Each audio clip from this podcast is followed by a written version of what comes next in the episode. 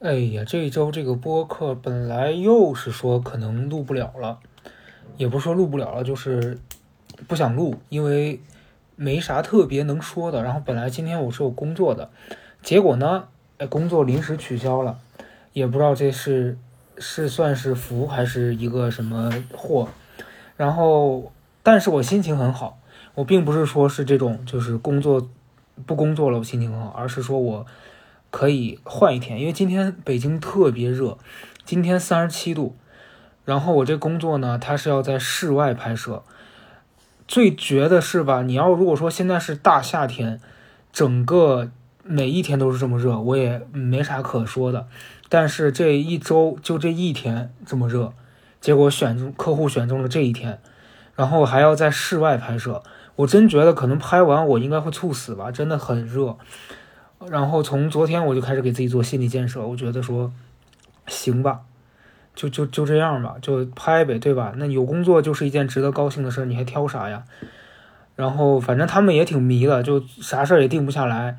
今天早上我那个朋友已经催我说，呃，要发一些什么今啊，最绝的是本来今天都拍摄了要穿的衣服，他们那边还不定。后来今天早上还在纠结这些东西的时候。我正准备洗澡出门，我朋友说客户决定改期了。嗯，一方面嘛，我也能理解我这这些同事朋友们，他们应该很很无语，因为他们一大早过去准备，结果这这帮爹呢说取消就取消，他们应该是挺无语的。但一方面，我觉得换一天可能确实会更轻松，效果更好吧，因为今天天气也不咋地，又有霾，又暴热，下午可能还要下雷阵雨。所以取消了，然后我就刚好有时间坐下来，把这期播客录完，完了我再去写我的东西。嗯，今天跟大家聊什么呢？可以给大家推荐我最近看的两本书，然后我还挺有心得的。啊，先先讲讲我昨天呃写了一篇公众号，然后同步了微博，就是讲最近这个徐怀钰的。因为我写之前，其实我很怕挨骂，因为最近关于他的争议很多。但是我思来想去，我还是有想说的，因为我在看整个这个这一期的这个乘风这浪姐的时候，我就觉得她整个人状态很不对，就是透露出一种特别紧绷以及很怕受伤的感觉。反正我文章里面具体的写了，但我还可以在播客里面简单说一下。我就觉得，反正因为从他要上这个节目开始，网上就一直剧透说他啊什么划水啊各种的。其实我昨天写完那个之后，底下有网友留言，网友就说觉得他应该也是心理上的问题比较大，因为谁会愿意去这种地方划水啊，对吧？就我明明知道我去的这地方划水，主动选择划水会被骂，谁会选择到这种地方去摆烂呀？又不是说那个。别人拿着刀架在我脖子上逼着我去了，而是我觉得他他给我的感受就是，呃，浪姐这个舞台是个机会，他肯定是挺想拿住这次机会在上面展现的，但个人的问题已经大于了他现在能努力的这个问题，所以他。就给人呈现出一种，他想在这个地方找回自信，找回自己，但是问题是，他自己的情绪问题没有解决，所以他在上台的时候他是很紧张的。那网上就会有人说啊，那他商演的时候怎么不紧张呢？我觉得很简单，因为商演是一个，首先他看的人比较少，他台下就观众可能那么几百个。甚至几十个，对吧？然后他商演的这个视频也不会大量在网上被流露。就如果你不看到浪姐的这个舞台，你没事儿会去搜他商演的演出看吗？你可能也不会。所以就是再加上他多年来一直是以那个东西为自己主要工作重心的，就那个肯定是一个，呃，怎么讲？我觉得保守牌嘛，就你天天干那件事儿，你就像你日常上班一样，你上班会紧张吗？你不会。但是你今天。工作给了你一个什么全市的，或者是省级的一个什么大赛，你这个如果表现不好，你会被公司领导骂，你会被参加这个比赛的其他的同事觉得你你这个人能力有问题，你肯定心理状态是不一样的，对吧？所以我在看这个节目的时候，我就觉得徐怀钰整个给人感觉就是他很不自信。我那天看到刘维也发了微博在讲，他里面还提到一个点，说觉得。他给人一种很难接近的感觉。然后我就想到我前几年在关注一些台湾综艺的片段的时候，我就发现了好几个，呃，我当时就觉得很很很很难讲的一些片段。比如说，我记得有一个节目是好像是吴宗宪的某一个节目吧，是那种请很厉害的素人小孩去表演，然后会找明星过来跟他 PK，然后观众会打分儿。那应该很早年间了吧？但当时他应该也是就是在复出的阶段，就因为他复出过很多回。他那一回是跟这个小孩比赛，然后那小孩唱了一个很爆发力的歌，好像类似是“好歹你就来”这种的，就是就是那样的歌。然后徐怀钰出来跟他 PK，唱了一个啥歌我忘了，反正唱完之后就有一个环节是他要跟那个小朋友互动。我当时作为观众，我的感受是他整个人的状态就是很紧绷。就是有一种想表现、想体现有趣，然后又想做节目效果，就是各方面混杂在一起，所以导致他最后展现出来的是他跟那小孩说了一句很不友好的话，类似说什么，我我有点记不清了，为了不引起误会，我就不不描述。反正他那句话就是有一种想跟那小孩开玩笑，但是你给观众感受是他完全没在开玩笑，而是一种就是欺负小朋友的感觉。那时候我就觉得这个人怎么？就是照理来说，一个出道多年的艺人不应该呈现这样子的效果才对。然后再后来是，他去参加一些别的节目啊，什么金曲捞那些时候，你就能感觉到他整个人，首先他唱不上去了。那我觉得这个歌手的机能退化这件事儿很普遍。其实不光是他，你像现在咱们小时候喜欢的很多那个时候很厉害的歌手，他嗓音多年，因为唱歌用喉咙，如果有人。用的那个用嗓方法不是很正确，其实是会有伤嗓子的这个情况，而且再加上人老了，你老了之后，你这个机能一定会退化。那有人就会说啊，那什么林忆莲这些人怎么不退化？那这真的是分人，有些人可能就是每天都在练声，或者是对自己的嗓子保护很在意。那有些人可能就是各种原因，他就是退化了。那这事儿你不能强迫说谁谁谁可以，你为什么不行？那。周杰伦还能成为周杰伦，你咋不行呢？就是这这这就真是分人，所以我觉得后来在那些演出啊、什么跨年各种上面看到他，你就能感觉到他嗓音确实已经不如当年了。我前两天看到耳弟发了一个微博，说这个就是在分析他为什么出舞台给人感觉不尽人意呢？就说其实千禧年那个年代有很多女歌手。尤其是那时候，港台出了一批歌手，你都觉得那时候听她的专辑、听那个录音室是很好的。为什么在现在就会差很多？首先是那个时代的关系，我觉得那那那个年代就是出这样子的人，而且当时，呃，经纪公司包装啊各方面的，他都是会给你营造出一个很有希望。而且那些人当时他也年轻，对吧？他就是靠自己的先天条件就能打。但是现在大家看的要求也不一样了。然后他们经历的，就是整个状况也也变了，所以我觉得不能相提并论。然后很多人啊也会拿上一季的王心凌和和比，说为什么王心凌？首先就是哎，真的就是人跟人之间是有差距的。我觉得王心凌从某种程度上来说，他们俩都是被选择成为了偶像歌手，在那个阶段啊。但是可能因为王心凌遭遇的状况和他也完全不同。再一个，我觉得王心凌一直都是。骨子里面，我觉得她是自信的，但徐怀钰遭遇的这些事儿，让她好像对自己很没信心。因为我记得前两年看王心凌在那个浪姐之前的采访，就就一个那种台湾的那种呃 YouTuber 吧，应该是问他说你你觉不觉得自己什么有过气啊什么的，然后他就是很大方的说我不觉得我自己有这些问题，然后我觉得我我一直在上升啊，就是你从他这些话当中，你能感到他是在。很相信自己是有能力的，只是人都会经历这个事业的高峰跟低谷。但徐怀钰好像真的是这些年他那些乌七八糟的事儿，把他搞得好像已经对自己失去信心了，就给人一种这种感觉。然后我早上还看了一个 B 站的博主，他叫什么？我回来贴在这个评论区里吧，我有点忘了，就是一个纪录片，他就剪了很多当年的徐怀钰唱过的歌和和他这些年的新闻。你能感受到这个人，他确实是。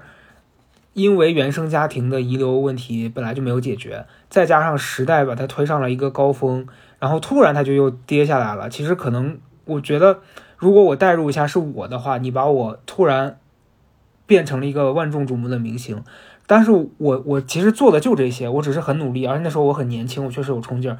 然后有一天我突然就从那个高峰跌下来了，但我其实努力的程度也没有变，然后后来经历了一系列的倒霉事儿，那你人的心态可能在这当中一定会受到影响。那抗击打能力每个人不一样，有的人可能能扛过去，有的人扛不过去，那他就是会产生这样，然后就会有网友，还有一部分网友在吵架，我也不懂为什么大家那么爱吵，就说啊你怎么不珍惜这个舞台？我觉得未必是不珍惜了，可能就是很想抓住这个机会，但是他自己现在就处于一个很不自洽的状态，然后就又想在这儿证明自己，但同时自己还没找到自己的位置，就会显示一个很惊慌失措的，所以我我觉得看到。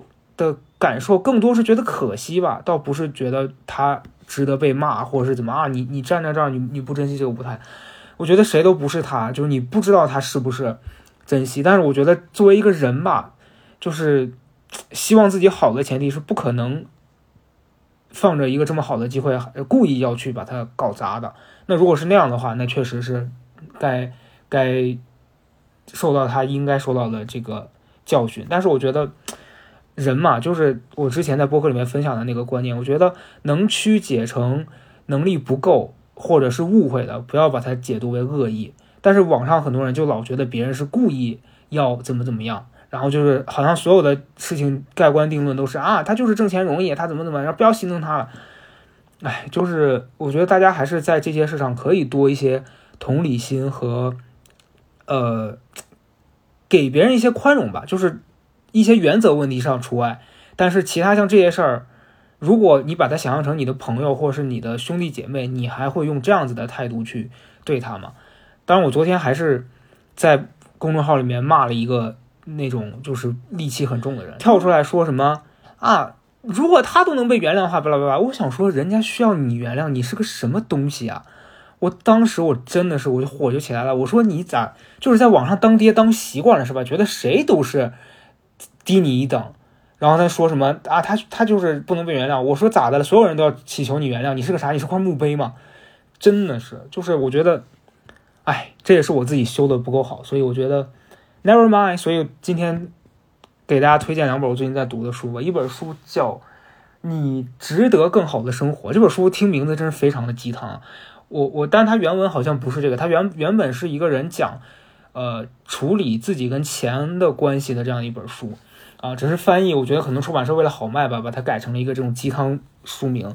这本书我在小红书上看到推荐的，之前有一些片段，所以我觉得我被里面的一些片段给吸引了。我觉得做的确实很好，呃，写的确实很好。然后它里面讲的是，呃，其实我觉得总结一下吧，就是吸引力法则。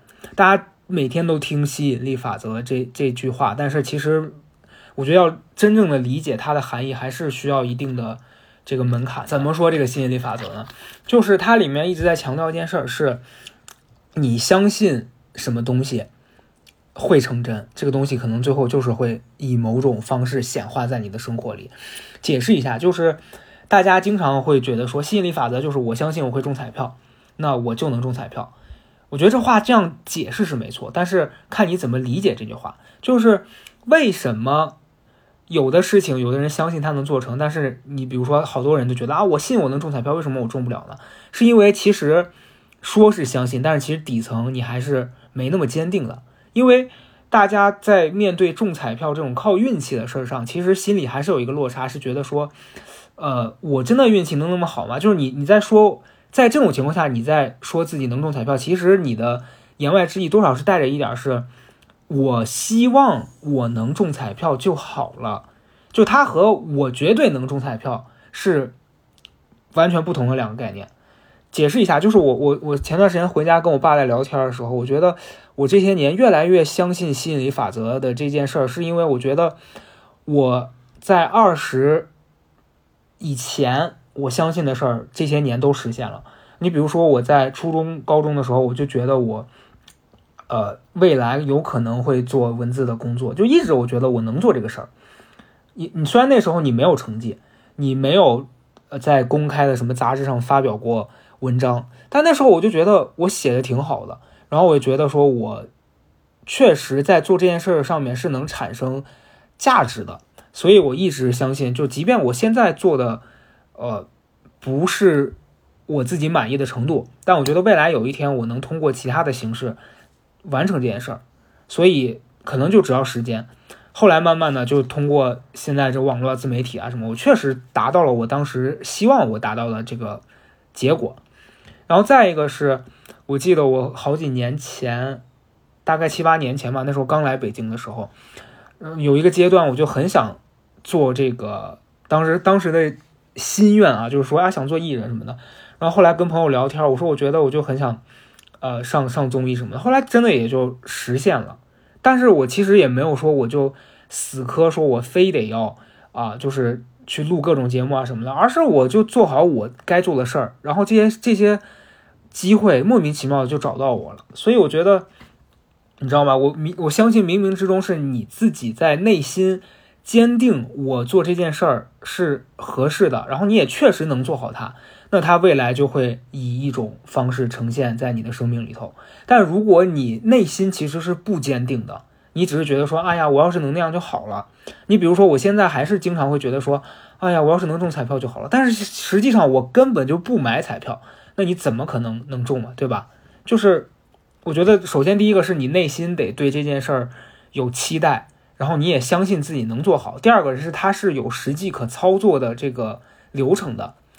你比如说，我就持续在写，然后有一天突然发出来被人看到了，然后又通过综艺这个机会，曾经就被人认识，然后那个阶段我的愿望就实现了。所以我觉得你的吸引力法则，你相信的东西，它一定是有步骤可以挨个一个一个去实行的，而不是说我觉得啊，我相信我能中彩票，那中彩票这件事儿运气成分太多了，对吧？你你得买，你可能持续，也许你买个几十年才能中，但是它就是一个。几率比较小的这样一个事儿，所以我觉得这是相信和不相信的区别。然后第二个事儿是，它里面在讲就是你和钱的关系，就是很多人一直处理不好他和钱的关系，是因为他相信很多现在这个市面上对钱的这个既定规则吧，就大家都会觉得说什么，呃，钱是那个。就它是有一套标准，比如说我要努力工作，我才能赚到钱，然后我要节省，我要各方面，然后你相信钱是会被花完的。但是他书里面这这部分就有点偏玄学了，就说只要你相信这个宇宙间的能量，这个钱是源源不断的，其实你就不会花完。个人也是有一点点，但这个确实太玄了。就是我我我自己在前几年的时候体验也是，就我其实以前对钱也是有这种不安全感的，我老觉得钱就是要。攥在手里，但是你会发现，你越这样，你就越会遇到事儿，可能一下子要花一笔钱出去。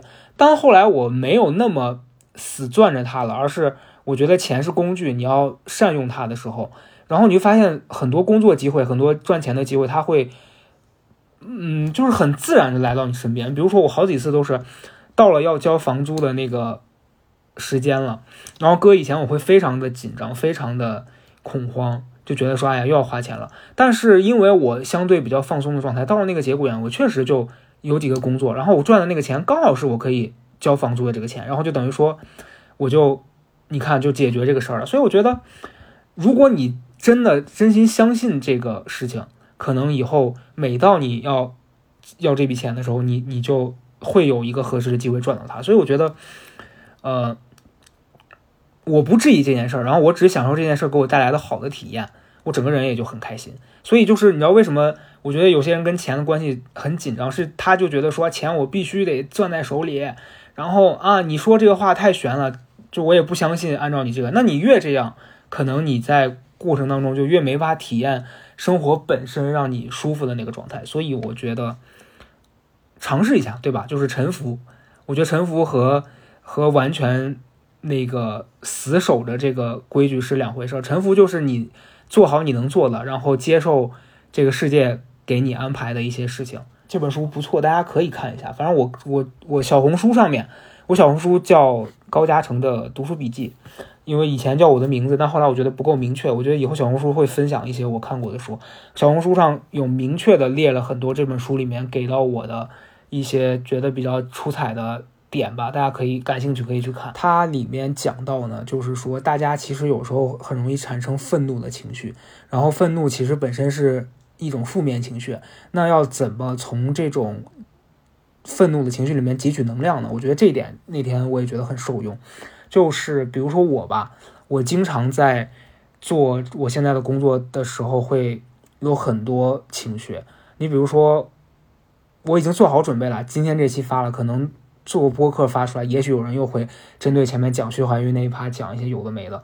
反正前两天，呃，你比如说我在发公众号的时候，就有有人会留言说啊，他他就是划水，他就是不努力，怎么巴拉巴拉，然后就开始说你就替他洗吧，就。你知道吗？每次你看到这这一类的留言的时候，你会觉得很无奈，就是跟这个人根本不处在同一个频道，无法沟通。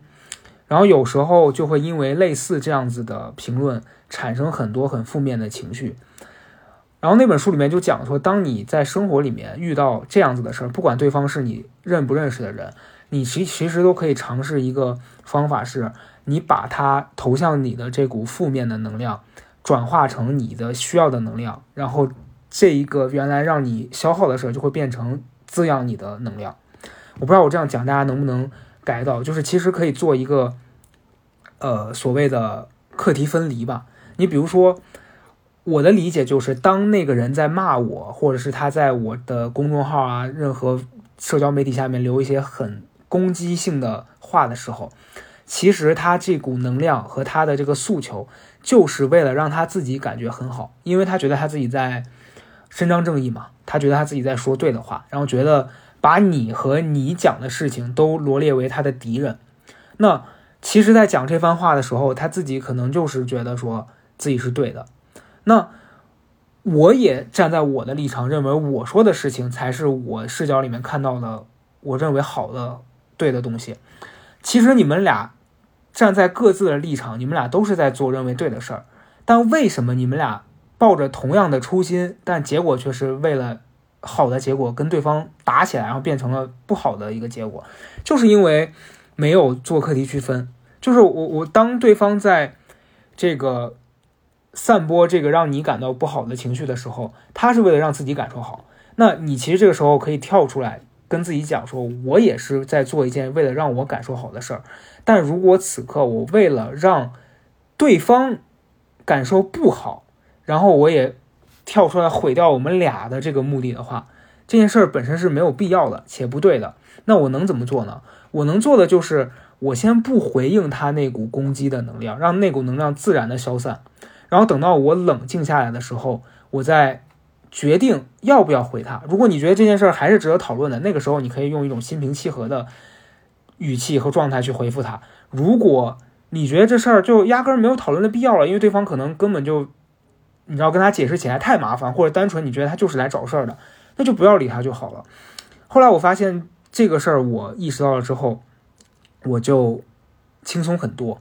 就是把那股他攻击的能量，你不要把它吸收进来，而是让它在空气当中自然消散，或者是等到你有能力去把它那股能量给转化的时候，你再去转化它那股能量。然后我理解了这个道理之后，我就觉得这样会好很多。然后，那那我在这个期间，如果因为他说的话，我产生了一些负面情绪，我其实可以先干点别的事儿，比如说我去做我自己的工作，我去跟我的朋友聊天，而不要在这个时候把时间花在和这些人产生没必要的冲突上。同理，可能我觉得大家在职场里面工作的时候也会有类似的情况，就是可能人本性第一第一时间就会上来觉得说他让我很愤怒。我懒得跟他多说，我懒得跟他纠缠。但其实，我们真的是在为了跟他纠缠吗？其实我们的目的也是为了让我们自己感受好一点。你只要结果就好了，你不需要太在意这个过程是啊，他赢了，或者是我我就是处于弱势。就你想的越多，你会因此而消耗更多的能量。但实际上，最后只要结果达成了，你如果不需要跟这个人交朋友，你是不需要考虑那么多的。即便是。对方是你的朋友，你也要考虑，就是这件事儿，我值不值得为了分一个是非对错而跟我的朋友产生这种很消耗、很负面的较量？对我觉得这件事儿，我想清楚之后，我就没有那么内耗了。对，所以我不知道我这这一期分享的这个东西有没有用啊？对大家，反正我自己这段时间因为这个，我还挺觉得自己。受到鼓励的，然后同时就是在那个这期好像一个软广啊，怎么那么多推荐？但我真的觉得这些东西对我有用啊。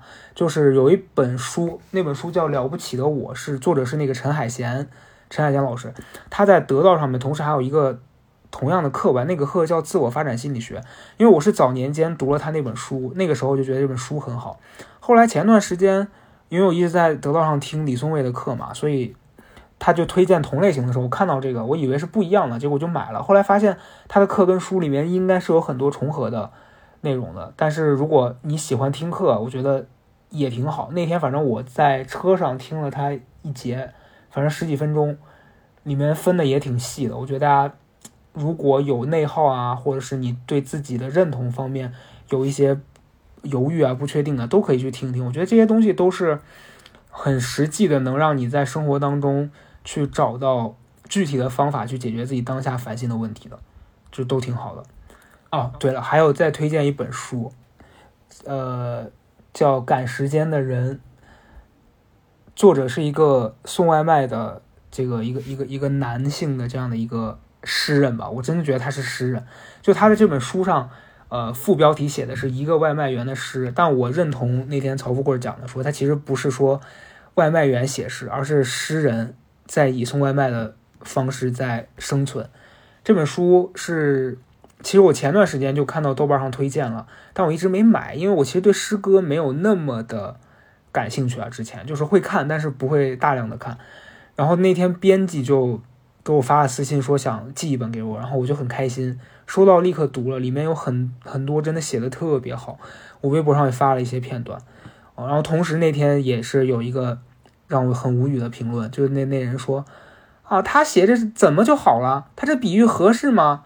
因为那那首诗真的写的很好，大家可以去看一下。就他讲说，大家去那本诗具体的场景是他在写很多人去拜佛，拜佛这件事儿就是有很多值得描绘的地方。